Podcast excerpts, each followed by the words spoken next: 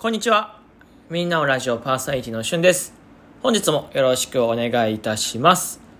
本日 BGM がないです。今なんでと思ってる方がほとんどだと思いますし、あとは軽く後ろでザーってなってるかもしれないです。あの、僕がいつも収録している部屋というか、えー活動している部屋、エアコンがなくてですね、で、まあ土日祝日は12時、お昼の12時更新ということで、え朝撮ることよりも、こう、朝のライブ配信終わって昼前に撮ることの方が多いわけですよ。で、まあ千葉県35度まで上がってて、お部屋の中が暑すぎて生命の危機を感じたので、リビングにはエアコンがあるので、えただ機材は移動できないということで、えー機材なしと配信になっているので、えーこんな感じになっております。まあ、あのーまあ、ゆったりまったり聞いてもらえれば嬉しいなと思います。で、今日喋っていくことは、単純接触効果っていうところ、えーこれ喋っていこうと思うんですけど、単純接触効果って知ってますか？そもそも。聞いたことはありますかね？まあ単純接触効果って、とね、心理学とかでよく、えー習う言葉なんです。はい。で、これ何かっていうと、まあ、興味なかった物事とか、えー、まあ、人に対して、えー効果が出てくるもので、えー何回もね、接触を繰り返すことによって、えー興味を持つようになっちゃうっていう、まあ、心理的な現象、心理的な効果、えーなんですよ。はい。まあ、これがね、あの、世の中にありふれてるっていうか、世の中こればっかりだなってことで最近気がついたわけです。はい、単純接触効果って使われているところで言うと、うん、例えば、まあ、CM、テレビ CM ですね。えー興味がない、例えばのドリンクの CM がやったとして、最初は何のことか分かんないけど、何かを見るうちに少しずつ興味が控えてって、で、スーパーに行って、そのドリンクを見たら、なんか前はそんな興味なかったのに急に興味が湧いちゃっててそれを購入しちゃうとか。あとは、えー何回も人に、えー会うこと。これがねよく使われるやつなんですけど、まあ、恋愛とかよく使えてて、えー何回も相手の前に現れたり、えーそこでは時間は問わないです。長ければいいとか短ければいいとかそういうのないんですけど、まあ、できるだけ、えー人が不快にならない時間で、えーとにかく人の目の前に現れる人に話しかけるところが、えーよく使えてそうすると相手の興味を引けて仲が良くなると、えーで相手も好意なかった人間が好意を持ってるかもしれないって勘違いするんですよね、えーそうすると、まあ、恋愛とかには使いやすい、まあ、営業にも使いやすいですよね、えー物を売るとき、まあ、さっきの CM と似てますけど、えー物を売るときに、えー CM を何回も流してしまったりとか、あとはまあ商品目につくところに何回、何回か置いて、例えば入り口に置いて、えー一回入っていて、お客様が目につくところに、えー置いといて、で、一回お店に入っていたら目につく、で、次の日来ても目につく、次の日次も目に目につくっていうのを順番繰り返していくと、えー気がついたら買いたいなって思っちゃうとか。あとは営業マンとかだと、まあ、えーお客さんにね、何回も会ってお話しして、えーそうすると相手の警戒心がほどけてって、えー商品が欲しくなっちゃう。その商品にも興味持つし、相手にも好意抱くから、えー全体的にガードが緩くなっちゃって買っちゃうみたいな、えーお話ですよ、単純接触が。これ結構使い方によっては、というか、使おうと思ったらすごい効果を発揮するものなのかなと思ってて、じゃあ直接会えない時とかどうするんだって話なんですけど、LINE とか、えー例えば Twitter の DM とかでもいいと思ってて、えー何回かこう連絡を取り合ううちに仲良くなっていって、えーそうすると、えーまあさっきと同じように警戒心がほどけてって、えその人の近くに行きたくなっちゃうっていうところですよね。はい。まあ、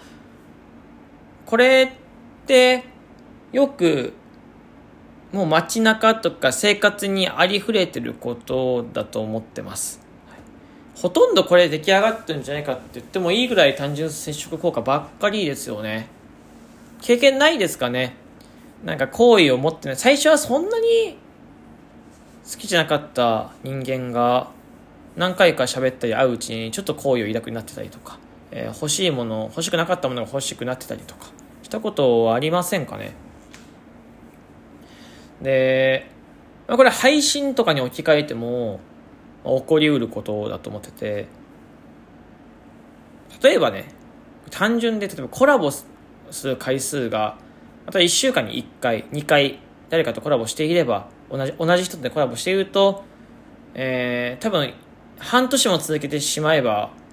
ものすごく多分、その人に興味が湧く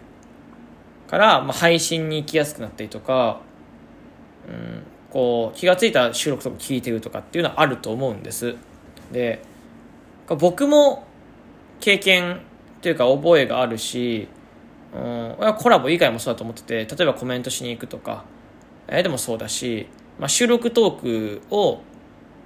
何回も、えー、なんだろうな聞くとか目につくと気が付いたら興味がなかったものは聞いちゃってるってやつで、まあ、これって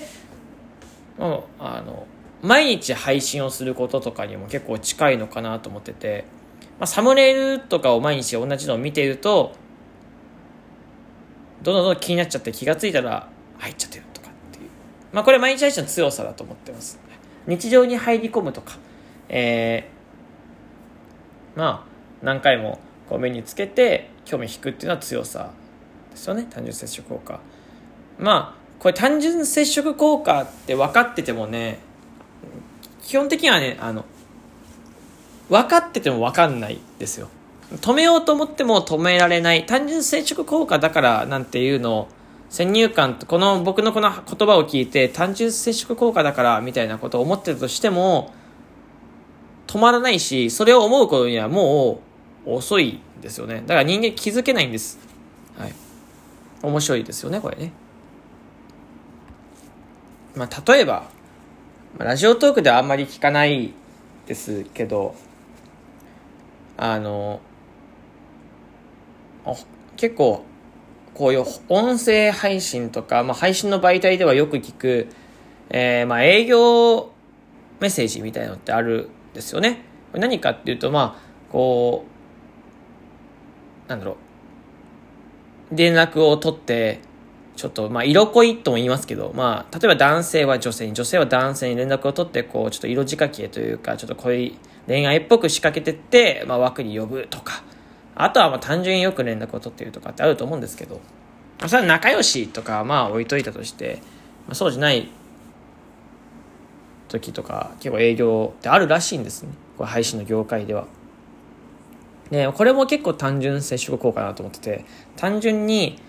最初は連絡来ただけだったけど何回かキャッチボール繰り返すことによってなんか仲いいかもしれないって勘違いしちゃって気が付いたらもう仲良くなってて、すごい親しくなってて、距離が縮んでるんです。警戒心がほどけてて、距離が近づいてて、そうするとやっぱり、ちょっと、特殊な効果を発揮するというか、まあちょっとこう枠に遊び行きやすくなったりとか、えー、チャンネル登録しやすくなったりとか、ね、えー、そういうのをあるですよね。これも結構単純接触効果ですよね。はい。あの、まあ心理これは心理テクニックというか、まあ、人間がだま、人間が、うん、騙されること、脳が勝手に、心が勝手に騙されることなので、まあ、テクニックというかちょっと、まあ、法に近いんですけど、まあ、こういうのって結構あって、あの、他にもいろいろありますよね。例えば営業マンがよく使う技というと、フットインザドアとかドアインザフェイスですよね。えー、物事を交渉するときに大きいものから小さいものに、えー、小さいものから大きいものにみたいなとこありますよね。えー、こういうのはまあ当たり前というか、まあ結構こう知ってる人は知ってるようなテクニックでございますけど、まあ日常的に使えるこういう心理テクニックじゃないけどなんかまあ心理用語とかっていうのもまあ、ちょくちょく紹介していけたらなと思っております。僕はあの、大学で心理学を専攻、心理学と教育学専攻してて、まあ、どっちも、えー、結構、4年間しっかり学んでた。まあ、教育学の方が、まあ、最後の1年間教育学に全振りしてましたけど、3年間ぐらい心理学を学んでて、カウンセリングとかも、実はなってたりしたんです。まあ、免許がないので、えー、医療行為なのでカウンセリングは、そのむやみやたらにできないですけど、なのでまあこう面白いのはそういうテクニック的なお話だったりとか、えー、用語だったりとかを少しずつねこうまあギュッと来ている時に紹介していきたいなと思っております。はい。今日は単純接触効果ってこういうもんだよみたいなところを紹介させていただきました、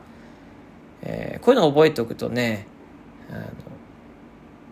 ちょっと面白く生活ができるというかあのまあなんて言うんだろうな。こうあ悪用とかはできないと思うんだけどまあこうちょっと頭を使う時にね、えー、ちょっとこういうのがあるとラッキーと思えたりとかね。あとはまあ他のものを見ててあもしかしたらこれってこういう単純この前しゅんくんが言ってたやつなのかもしれないとか思ったりとかいろいろ、はいえー、視野が広がって考え方が広がると思うので紹介させていただきましたというお話でございますまあ土日祝日なんでゆるゆるとしたトークでございましたえー、ここまで聞いてくれてありがとうございました。お便りお待ちしております。マナビーの蜂蜜っていうギフトが収録特にあるんですけど、これが多分18日までな気がするので、よかったら使い忘れないようにしといてください。では、またお会いしましょう。バイバイ。